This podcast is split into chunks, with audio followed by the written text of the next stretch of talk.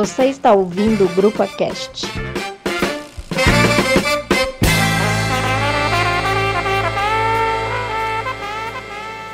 Olá, pessoal. É uma honra estar aqui com vocês mais uma vez para falar do Galo. Eu sou Carol Leandro e hoje estou muito bem acompanhada de duas grandes amigas minhas. Queria chamar primeiro para se apresentar para todo mundo. Quanto tempo, Lela? E Carol, tudo bem? Que responsabilidade estar aqui hoje com vocês. Quanto tempo que eu não, não participo de um grupo cast. É um prazer estar de volta. E a outra companhia ilustre que teremos nessa roda hoje é Nina Camba, chega aí, Nina. Oi, oi, gente. Oi, Carol. Oi, Lela. Grande prazer estar aqui de volta no Grupo Cast. Muito tempo também que eu não participava. Vamos falar bastante, falar muita abobrinha também, que eu tô aqui para isso. Assim que é bom. E vamos começar falando sobre os últimos jogos do Galo, né? O Galo vem de uma sequência, é, digamos que boa. Eu acredito que boa, se mantém na liderança do campeonato e eu vou dar uma passada nos resultados e eu vou chamar as meninas para a gente conversar a respeito de alguns jogos. No dia 26 do 9, o Galo ganhou em casa do Grêmio de 3 a 1 No dia 4 do 10, ganhou de 4 a 1 do Vasco.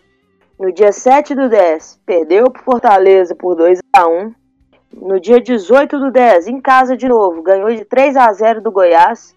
E no dia 14 do 10, empatamos com o Fluminense.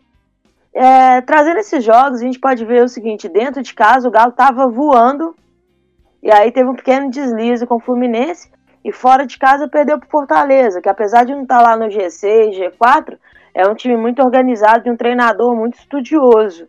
E a coincidência é essa, né? Os dois jogos que o Galo não ganhou aí nessa, nessa janela que nós vamos conversar são de dois treinadores muito estudiosos que conseguiram dar um nozinho ali no esquema do, do Sampaoli. E desses jogos todos, Lela, qual foi o jogo que você acha que o Galo jogou melhor, digamos assim? Carol, é, esse Galo ele tem uma característica de que a gente é difícil ver o Galo jogando realmente mal, né? Mesmo quando o resultado não dá legal, mesmo quando não faz uma grande partida, quando não vence, a gente sempre tem ali um, um, uma sensação de que pode reverter o resultado, que pode dar certo. Vou te falar que o último jogo eu não gostei, mesmo tendo uma escalação bacana, apesar dos desfalques. Eu achei que fiquei, deu uma sensação de que o jogo do Galo não encaixou.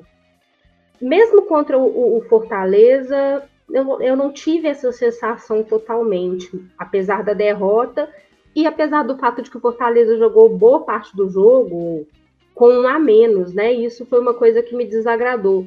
Mas eu acho que no último jogo eu tive a sensação que, que o, nosso, o nosso time não encaixou, o nosso jeito de jogar não encaixou.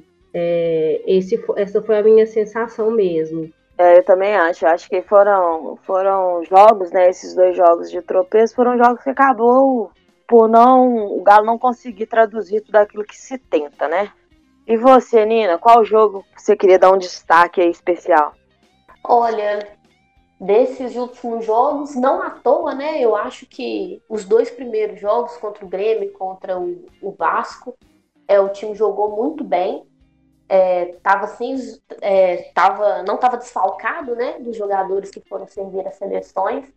Eu acho que o jogo contra o Vasco foi um ótimo jogo, apesar de ter tomado um gol no começo do jogo, mas também se justifica, né? O gol foi numa falha individual ali do Hever, e depois o time passou por cima, passou o trator mesmo, foi um jogo bem gostoso de assistir.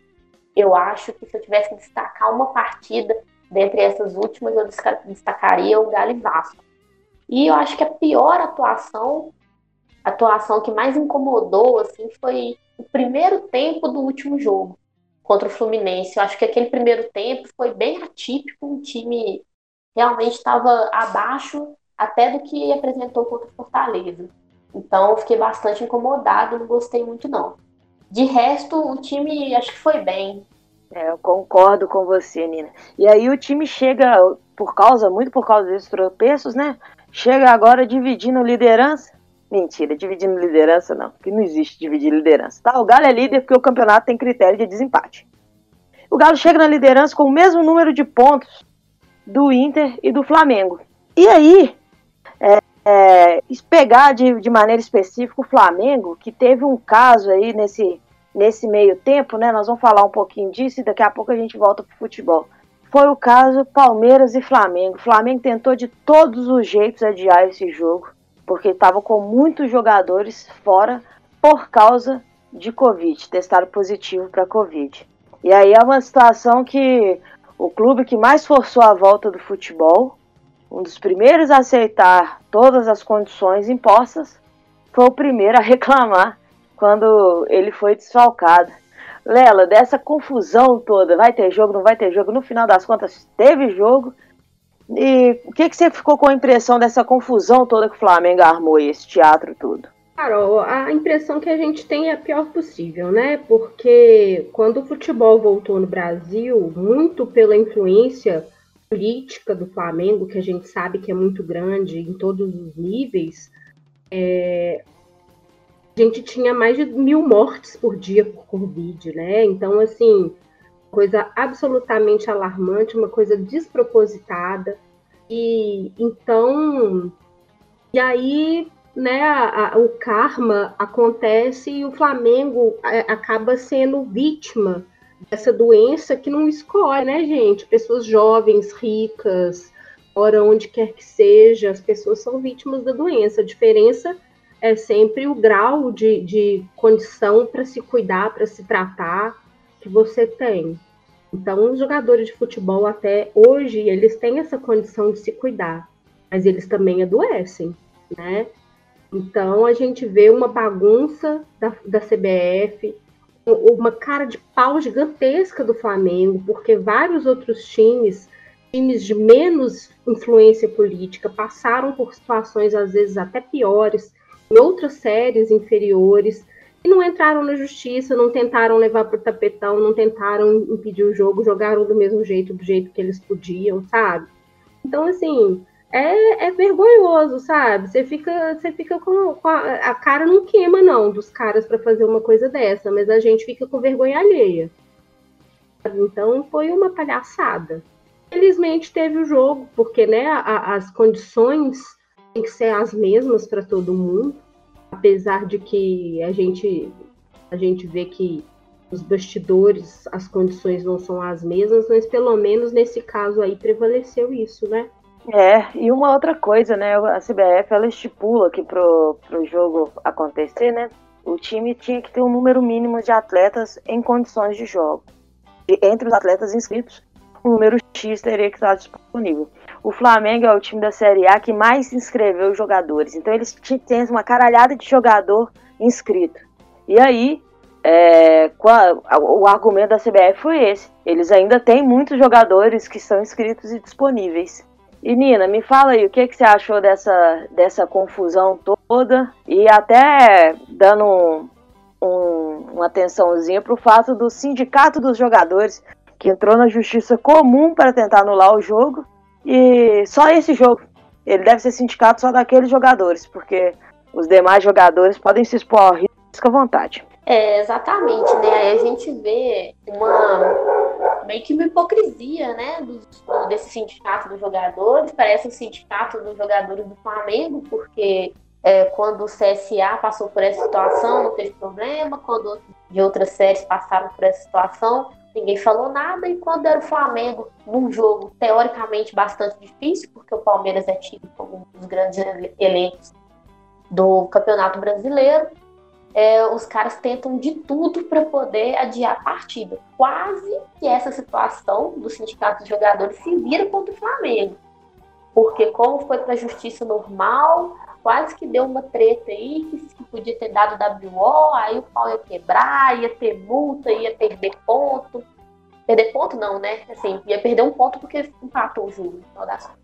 Nina, eu vou te interromper só para dizer que essa questão aí do sindicato foi só uma manobra jurídica que o Flamengo utilizou para não ser penalizado, né? Porque os clubes eles não podem entrar na justiça comum em relação às competições.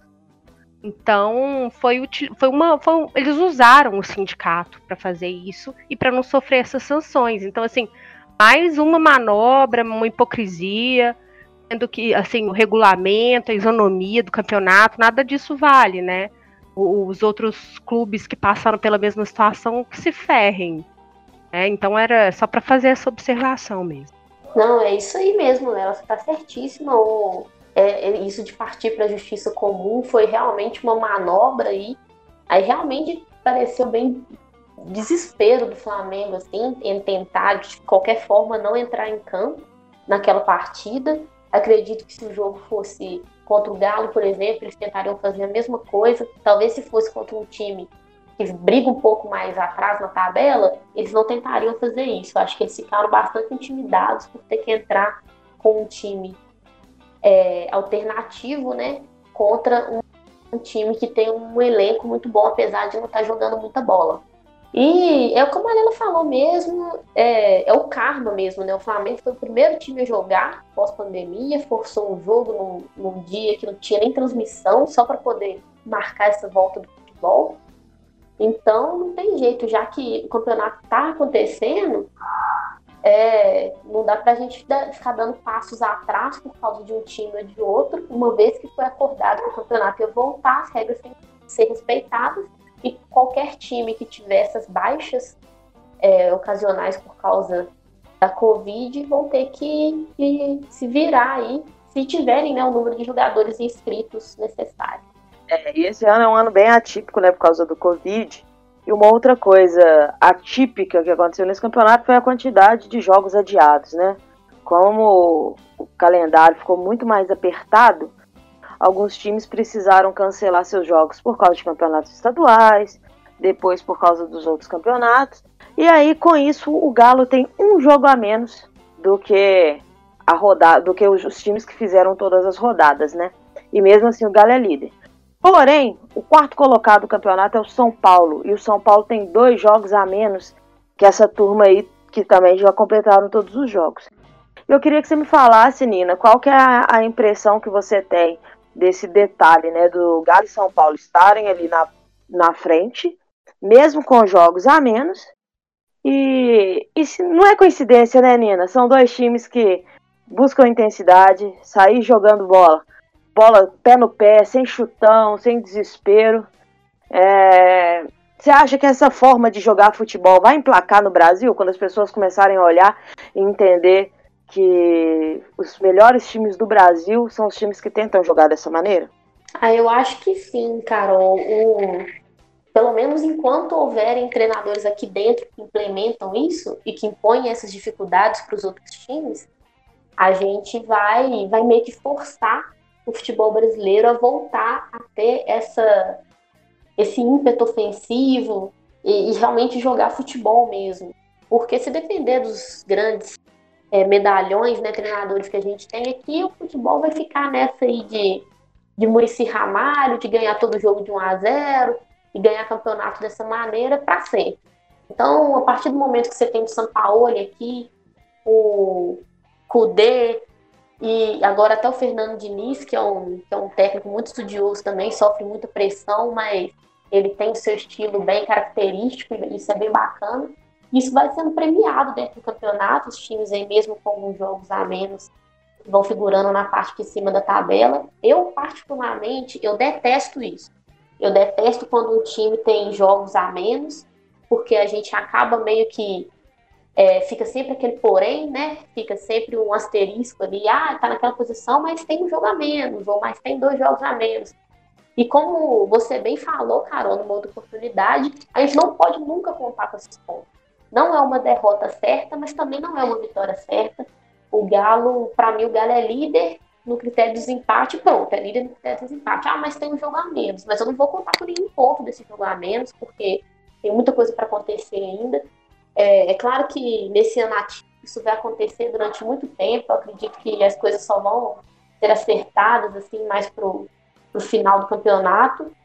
Mas é, é complicado a gente ficar, os times ficarem com um número de jogos bem diferentes, porque a gente acaba sempre, sem querer, acaba contando com um pontinho, contando com esse, com esse porém, e a gente sabe que pode não resultar em nada, né? O próprio Flamengo teve a grande chance de assumir a liderança nessa sexta-feira e não conseguiu, ó, nessa quinta-feira e não conseguiu. Então, essa situação dos jogos a menos eu detesto particularmente. Mas com relação ao estilo de jogo, tomara que, mesmo se o São Paulo não estiver mais aqui no futuro, que tenham, tenhamos mais Fernando Diniz e Rogério Semes e treinadores que realmente têm uma proposta, um estilo de jogo bacana e que não abrem mão disso para poder fazer o time jogar. E assim, completando o G4, a gente tem o Inter do Cudê e o Flamengo do Torrent. O Flamengo, velho, do, do Domenech, ele sofreu muito no início do campeonato pós saída do Jesus e veio vem conquistando pontos. Porém, ainda não joga um bom futebol. O Flamengo tem, tem sofrido para ganhar de, de alguns jogos, fez uma sequência muito grande em casa e por isso encostou na liderança, mas ainda não consegue desenvolver aquele bom futebol. Já o Inter do Cudê é um time que, que que vem surpreendendo muita gente, né? Um time de intensidade, um time que preenche os espaços do campo e inclusive foi um dos poucos times que ganharam do Atlético até agora. E aí, Lela, dessa turma do G4 aí, ó, Galo, Inter, Flamengo e São Paulo. Como que você acha que essa turma vai terminar o campeonato? Sim, quem que você acha que são as maiores ameaças para a liderança do Atlético? Carol, sem dúvida, a ameaça é o Flamengo, né? O Flamengo é o melhor elenco do Brasil, é o time mais caro. Eles, eles têm muito, muitos jogadores, eles têm um elenco grande. É, inclusive, né, não, não precisam de deixar de jogar porque estão com Covid, porque eles têm dois, três times que está. Então é, é isso, né? A gente não tem, não tem que ter muita dúvida sobre isso, não. Apesar desses dessas oscilações, desse início complicado do treinador. Então, e é, e é isso que a gente vai ter que lidar. A gente vai ter que lidar com o Flamengo no nosso encalço. E vai ter que lidar com o Inter que joga um bom futebol. É, joga, é um time bacana, é um time bom, um técnico bom também, jogadores muito, muito bons. Mas o Flamengo é o, é, o, é o favorito, sabe? Eu acho que o atleticano tem que colocar isso na cabeça que, que não tem nada fácil, não vai ser fácil. Nunca foi para nós, né? E, e, o Flamengo, além de ser o, o, time principal, ele conta com a força política que eu já mencionei. Ele conta com uma imprensa que está cada vez menos é, menos escondida na sua vontade de ver o Flamengo ganhar e de ver o Flamengo na frente. Isso é uma coisa que me chama atenção atualmente, é, é uma outra coisa que eu vejo que deixa o, o, campeonato um pouco ativo, porque normalmente a gente sabe que existe essa coisa da imprensa do eixo e tudo mais, sempre existiu, mas os jornalistas eles não estão escondendo a sua vontade de ver o Flamengo na frente, eles, eles desconsideram qualquer coisa que o time do Atlético faz, eles esquecem que o time do Atlético tem um jogo a menos, eles esquecem que o time do Atlético estava desfalcado também com jogadores na seleção sabe? Ele, e, e, o tempo todo, ah, não, o Atlético ganhou, mas é porque ele só joga uma competição, né? Bom, no final do, do campeonato, jogando uma, uma, três, dez competições, o que tiver na frente vai ser campeão do mesmo jeito, né? Então, eu acho que são, são, são coisas que a gente vai ter que lidar com elas o tempo todo, né? Vai, é, é o time do Flamengo e a sua qualidade, os adversários que estão aí.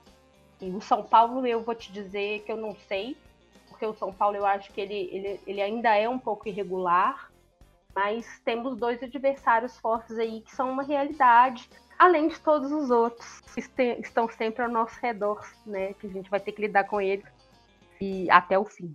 É. E assim, eu, eu quando, quando algum torcedor de outro time falar, ah, o Galo tá à sorte, porque só tá disputando uma competição. Fala, amigo, é fácil de resolver. É só seu time sair, ser eliminado das outras que ele tá jogando. Né? Se vocês quiserem jogar só o Brasileirão, é simples, é só você ser eliminado das outras e tá tudo certo. É, e agora, vou pular um pouquinho. Mas não é real. Até, pô, é. Pergunta aí se algum deles queria ter sido eliminado por afogados. E aí ninguém quer. ah, não mesmo. É, isso aí, ué. Agora quer, quer, quer culpar o calendário, ué. Fazer o quê? E eu queria falar agora, gente, um assunto muito bom. Uniformes do Atlético. O Galo esse ano, se a gente falasse, ó, não, o Galo, o que ele acertou em 2020? Olha, eu tô para te falar que são os uniformes, viu? Os uniformes de jogo do Atlético ficaram muito bonitos. O, o Galo fez a promoção e aí teve o manto da massa. E o manto da massa demorou bastante, mas começou a ser entregue. E além do manto da massa, o Galo essa semana lançou o uniforme do futebol feminino do Atlético. E divide opiniões né, sobre o gosto pelas camisas ou não, mas eu queria que vocês falassem para meninos a importância de o Galo ter lançado esse uniforme do futebol feminino e sobre o Manta-Massa, todas as polêmicas que envolveram o Manta-Massa, né? Os uniformes femininos que não foram entregues na primeira remessa, depois de uma quantidade louca de reclamação, começaram a colocar algumas remessas de feminino também para entrega. E o futebol feminino, né, o uniforme das, das meninas vão, vão ser lançados né, para a torcida adquirir no dia 10 de novembro. Então, no dia 10 de novembro, vão, vão estar nas lojas do Galo. Queria começar por você, Lela. Primeira coisa, os três uniformes, o 1 e o 2 do feminino e o manto da massa, estão aprovados por você, Lela? Carol, aprovadíssimos. Eu acho que realmente é uma coisa que esse ano deu certo. Eu acho que é uma coisa que o Atlético tem feito inteligente, né? Porque é um ano que não tem torcida, então o, o time perde um, um foco de, de recursos aí que é muito importante. E aí ele acaba com o nosso bolso de outra maneira, né? Já que a gente não vai ao estádio gastar, a gente gasta de outra forma. O manto da massa é maravilhoso. É, eu gostei muito e a nossa expectativa era mesmo sobre se seria possível colocar aquilo ali que estava no papel, que havia sido planejado, é, na realidade. Eu não recebi o meu ainda, mas pelo que eu vi, parece que sim que é super bacana, é super legal você ver uma coisa que foi idealizada ser concretizada. Agora, as questões das entregas, do tamanho, que é, um, que é uma coisa que é questionada por muita gente, isso aí eu acho que são, são crises, entre aspas, que poderiam ser facilmente evitadas se a comunicação fosse melhor, né? Se as coisas fossem mais claras, se ao comprar você recebesse assim olha, é, a, a, a, a, confecção começa fazendo assim, assado, por causa da modelagem X e Y. Sabe, se as informações fossem mais, mais detalhadas, se as coisas fossem mais claras, evitaria reclamação. A gente, quando compra um negócio as coisas estão explicadas, você é paciente, você segue o jogo, né? É, e sobre o uniforme do time feminino está à venda, isso é uma coisa maravilhosa, sabe? Isso é uma coisa que não tem não tem nem palavras para dizer da minha alegria de ver isso, de ver essa valorização, ver um uniforme específico que foi desenhado para as meninas. Merecem muito, sabe? É uma coisa, é uma coisa histórica. Eu posso dizer que eu não sei ainda se eu gostei ou não das listas diagonais, apesar de eu achar arrojado, interessante não sei se eu gostei, mas é incrível, sabe? Coisa perfeita, coisa maravilhosa. Que alegria que eu vou ter de comprar essa camisa, sabe? Vou mandar colocar o nome de uma das jogadoras, não sei ainda. Vou usar com muita felicidade. É, é incrível. Isso aí a gente tem que, que, que enaltecer, valorizar a qualidade, a beleza, as iniciativas. Isso aí tá super de parabéns Galo.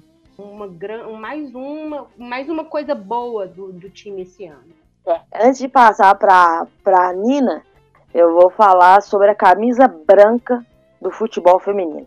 Para mim, é a camisa branca mais bonita da história do Atlético. A, aquela ali eles acertaram. Eu ia é. falar disso mesmo. Como eu e a Nina nós temos agora muito entrosamento, eu, eu, eu já me já vem na minha mente assim, ó, fala se não vai falar, fala se não vai falar. Mas aqui, essa camisa branca é simplesmente espetacular. Para mim, é a mais bonita da história. As listas diagonais, eu gostei da camisa. É, algumas pessoas ficaram falando algumas coisas sobre o estatuto e etc. Mas, é, se eu tiver errado, na hora que a gente publicar, algumas pessoas podem me corrigir. Mas o que o estatuto fala é que as listras da camisa do Atlético precisam ser retas. E as listras são retas. Elas só estão numa angulação diferente. Então eu acho que não fere o estatuto. E eu tô ok com a camisa, eu gostei dela, mas eu gostei mais da branca. O manto da massa, eu acho que eu sou a única pessoa da torcida inteira que não ficou encantada com a camisa. Eu achei uma camisa bonita, achei uma camisa ok, mas eu não. Ela não me encheu os olhos, assim, sabe? Mas a iniciativa de deixar na mão da torcida, eu achei uma ótima iniciativa que o Atlético possa é, ter aprendido com essa ação o quanto é importante para a torcida se sentir incluída na vida do clube. Ô Nina, já roubei a sua frase, mas fala aí, o que mais você achou dessa camisa branca? Olha, é, primeiro falando do manto da massa, eu achei assim, a ideia é maravilhosa, tinha muita, muitos, muitos anos já que eu vejo a galera cobrando, já que a gente tem uma torcida que é assim muito ativa, principalmente nas redes sociais, onde a galera sempre faz, né, modelos para poder dar ideia para as fabricantes e tudo. Então sempre tinha esse pedido, ah, faz tal camisa, olha a camisa de fulano ficou boa e tal. E aí tirar, resolveram tirar essa ideia do papel. É claro que não é fácil, gente. Eles devem ter enfrentado um monte de problemas que a gente imagina. É, para mim, a única coisa que houve um errinho aí foi realmente um erro na comunicação, como a Lela falou, sobre a ordem em que as camisas seriam produzidas. Porque como você está fazendo uma coisa sob encomenda, né? Realmente algumas, alguns modelos são mais tranquilos ou como você tem um volume maior de pedido para fabricar, acaba saindo mais rápido. Isso deveria ter sido comunicado é, melhor para a gente, né? Para que a gente não ficasse com esse gostinho, com um gostinho meio ruim, sabe? De saber só depois, assim, que, ah, não, porque os modelos femininos vão ser feitos depois e tal. Aí fica aquele negócio meio assim, poxa vida, por que, que não avisou antes? Se tivesse avisado antes, eu tenho certeza que ninguém ia deixar de comprar mas já ia estar tá sabendo disso. Agora eles estão tendo que correr atrás aí, tá colocando camisa feminina no meio das remessas. Eu ainda acho que no final das contas vai sobrar algumas femininas para serem entregas depois, mesmo eles dando essa corrida aí. Mas já, para mim tudo bem, já já superei essa aí. Eu vi que foi um erro mais de comunicação, porque como uma coisa é feita sob encomenda, é, acaba sendo diferente do que a gente imagina. Agora, as camisas do feminino, eu vou te falar assim, foi uma surpresa maravilhosa. Primeiro, só a confecção das camisas. Eu não, não esperava mesmo que, que fossem ser lançados uniformes para o futebol feminino do Galo, uniformes exclusivos. Achei, assim, muito, muito legal, muito maravilhoso. Estou encantada mesmo. Os modelos eu achei muito bacana porque parece que como eu, são os primeiros modelos, né, os modelos do feminino, a galera teve um pouco mais de ousadia, igual nessa camisa com as listas dispostas em diagonal. Eu achei muito legal. Eu não, não teria imaginado que ficaria tão legal quanto ficou na hora que você vê a camisa, as fotos. Eu, eu achei que ficou super bacana. E a camisa branca, cara, é realmente a minha camisa branca preferida. Foi, é a única que eu já tive do time masculino, que é uma que era listrada branca e cinza. Eu sempre achei a camisa toda branca, muito assim, mais do mesmo, né? Todo ano é a mesma coisa, é um pano branco com o escudo do galho patrocinado. E o que eles fizeram na camisa feminina, para mim, é simplesmente sensacional. Essa camisa, para mim, ultrapassa a camisa com a listra cinza, é a camisa branca mais bonita que o Atlético já fez. Tô doida para poder comprar, não sei nem de onde que eu vou tirar dinheiro, mas eu vou ter que comprar. Muito, muito, muito bonita mesmo. É, sobre, o, sobre o negócio do estatuto, realmente, gente, é, eu, eu não li o estatuto, mas se está falado que as linhas têm que ser retas, essa camisa não fere o estatuto, gente. Camisa ser reta, as listas serem retas, não tem a ver com a disposição das listras. As listas podem, podem ser retas e horizontais, elas podem ser retas e diagonais, ou elas podem ser retas e verticais. Se o estatuto falar que tem que ser vertical, aí beleza, mas tem que ser reta. A lista não pode fazer curva, não pode ser em formato de bolinha. Mas é só isso e eu acredito que ficou muito legal. Eu, eu adorei as camisas, achei muito da hora. Os, com o patrocínio do Guaraná Antártica, achei super legal também. Vou querer comprar com certeza. A Nina entende das coisas que ela é de exatas, viu, gente? Exatamente. Então, eu queria agora que a gente falasse das expectativas que nós temos para os próximos três jogos do Galo. Por que eu estou falando exclusivamente dos próximos três? Esses são os jogos que vão fechar o nosso turno. E aí a gente já pensa lá na frente, né? Os jogos que fecham o turno são os jogos que fecham o retorno. Então, o Galo pega Bahia fora de casa, Esporte em casa e Palmeiras fora de casa. Desses nove pontos que vamos disputar até a virada do turno, quantos você acha que a gente conquista, Nina? Olha, idealmente, assim, é, é possível conseguir os nove pontos. Não, não são adversários assim impossíveis, ainda mais pelo que o Palmeiras vem apresentando, né? O Palmeiras deveria ser o, o adversário mais difícil dessa reta final, mas o Palmeiras não vem apresentando um bom futebol, então acredito que é possível conseguir um bom resultado lá. Mas eu contaria, assim, nesses três jogos com seis, seis ou sete pontos. Eu, o Bahia lá não é um jogo fácil, apesar do Bahia também não tá, não tá fazendo um grande campeonato, né? Tem o, o grandíssimo treinador Mene Menozes lá, mas eu acho que o Galo consegue, consegue bons resultados. Eu acho que nove pontos é plenamente possível. Inclusive, acho que seria muito bom para dar uma moral bacana para a gente pegar o Flamengo na estreia do, do retorno. Mas na minha planilha, sim, na minha planilha eu acho que tá seis pontos. Se conseguir sete, também acho bom. Mas o ideal mesmo, o sonho, são os nove pontos. E Nina, pra, só pra gente pular pra ela, você acredita no título? Olha, é, como eu sempre falo, eu para mim o, o, objetivo do Atlético desde o começo do campeonato é G4. O Galo fazer um bom campeonato, uma posição legal, conseguir Libertadores para ano que vem, com mais investimento, com o time conseguindo fazer uma pré-temporada, a gente realmente em busca do título. Mas pelo que a gente vem apresentando, realmente dá uma esperança, não não é, não acho absurdo nenhum acreditar no título, mas eu vou falar assim, para eu falar assim, a gente tá, tá realmente brigando mesmo, eu, como eu sempre falo, é mais pro meio do, do retorno. Acho que faltando aí umas 10, 12 rodadas, eu, aí eu falo de verdade, assim, não, nós estamos brigando pelo título, não o G4 é o, é o nosso objetivo. Lela, desses nove pontos, nós conquistamos quantos? Carol, nós vamos conquistar nove. a gente tem que ambicionar isso, né, Carol? É, eu acho que o nosso time é bom, o nosso time é bem treinado, o nosso time tem muita vontade de ganhar, sabe? Você vê um clima muito bom no elenco, vê jogadores chegando. É, então eu tenho uma expectativa sempre boa com o Galo. É, é, é uma, esse time passa uma sensação que a gente tinha nos melhores momentos do nosso, do nosso time, que é aquela de que o Atlético pode ganhar a qualquer momento. Ele não ganha sempre, ele não joga maravilhosamente bem sempre, mas você toma gol, você fala assim: não, nós vamos virar esse jogo.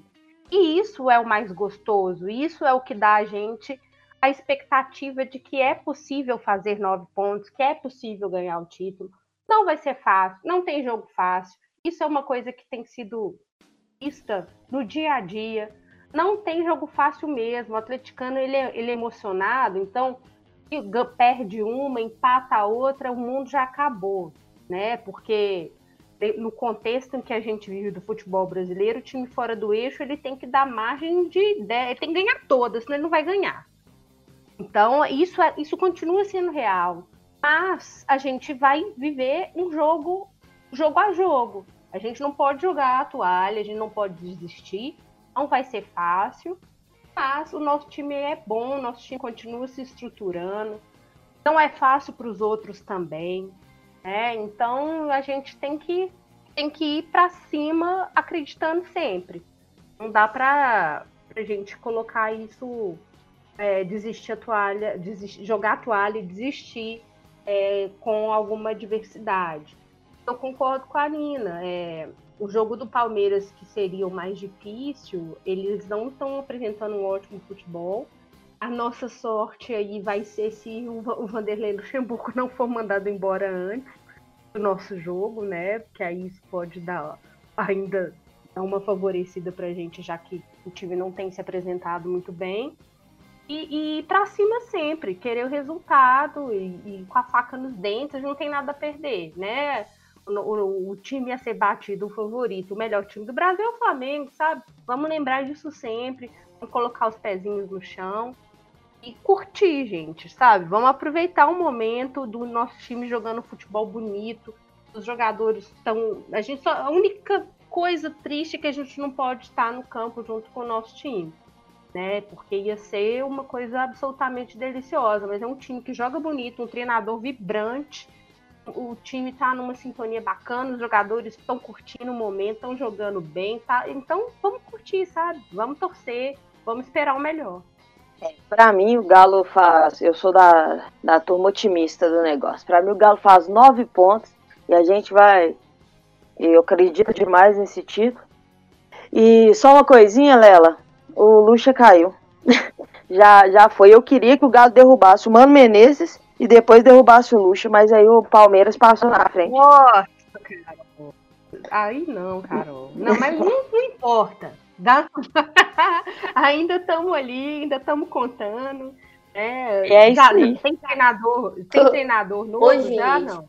Agora pensa bem, se o Galo faz nove pontos nos próximos três jogos, o faniquito que nós não vamos ficar por não poder ir no Galo Flamengo. Imagina. Eu já tô sofrendo desde já que eu não vou poder ver esse jogo.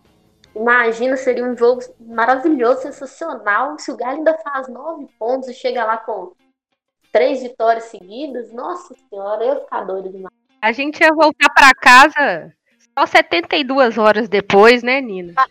Por aí.